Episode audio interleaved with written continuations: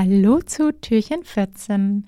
Wusstest du, dass du beim Spotify Subscription Modell weniger bezahlst als beim Apple Subscription Modell?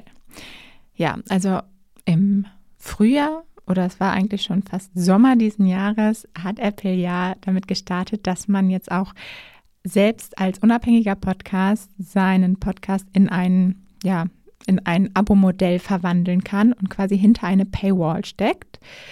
Und auch Spotify hatte daran schon gearbeitet und ist jetzt auch im deutschsprachigen Raum in Europa gerade jetzt zum Herbst, ich glaube im November sind sie jetzt auch damit live gegangen. Und auch wenn es gerade in Deutschland, glaube ich, noch nicht so beliebt ist und noch nicht so viele Menschen bereit sind, für Podcasts zu bezahlen, kann ich mir vorstellen, dass es in Zukunft noch größer wird und noch mehr Potenzial haben wird. Und dann fragt man sich natürlich, also das eine schließt das andere ja nicht aus. Man kann sich bei Apple und bei Spotify dieses Abo-Modell quasi einrichten für seinen Podcast. Nur was sind da überhaupt die Unterschiede? Und bei Apple ist es einfach von den, also von, von dem, was du an Apple abgibst, sind es 30 Prozent von dem, was du einnimmst, was Apple davon bekommt quasi. Du kannst selber entscheiden, wie viel du dafür nimmst, was die Leute bezahlen sollen, damit sie in deinen Podcast reinhören kann, können.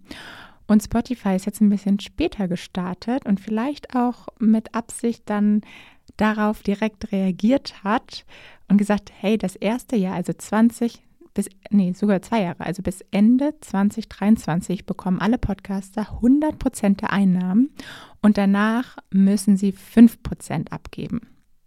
Also das ist schon ein massiver Unterschied. Der Haken allerdings, wenn du bei Spotify dein Subscription-Modell einstellen möchtest, musst du dein Podcast gerade beim Spotify-Hoster Anchor hosten. Und nur dort hast du die Möglichkeit. Meine persönliche Erfahrung mit Anchor ist jetzt nicht so gut. Also ich meine, der ist kostenlos. Ähm, Daher hat das natürlich diesen Vorteil. Aber ja, was jetzt die Statistiken angeht und auch ein paar andere Features, die da einfach nicht so advanced sind, sage ich mal. Also, was will ich damit sagen? Es gibt auf jeden Fall unterschiedliche Möglichkeiten. Du solltest dir darüber bewusst sein. Vielleicht macht es jetzt sowieso noch keinen, keinen Sinn, in dieses Subscription-Modell zu starten. Zumindest was jetzt den ganzen Podcast angeht. Womit man aber jetzt einfach schon mal ein bisschen spielen kann, ist vielleicht Bonus-Content, Deep Dives, bestimmte tiefere Themen, die einfach mal noch on top hinter eine Paywall zu packen und einfach mal zu schauen, ob es angenommen wird oder nicht. Ich glaube, dieses frei von Werbung Modell könnte auch in Zukunft noch mal spannend werden.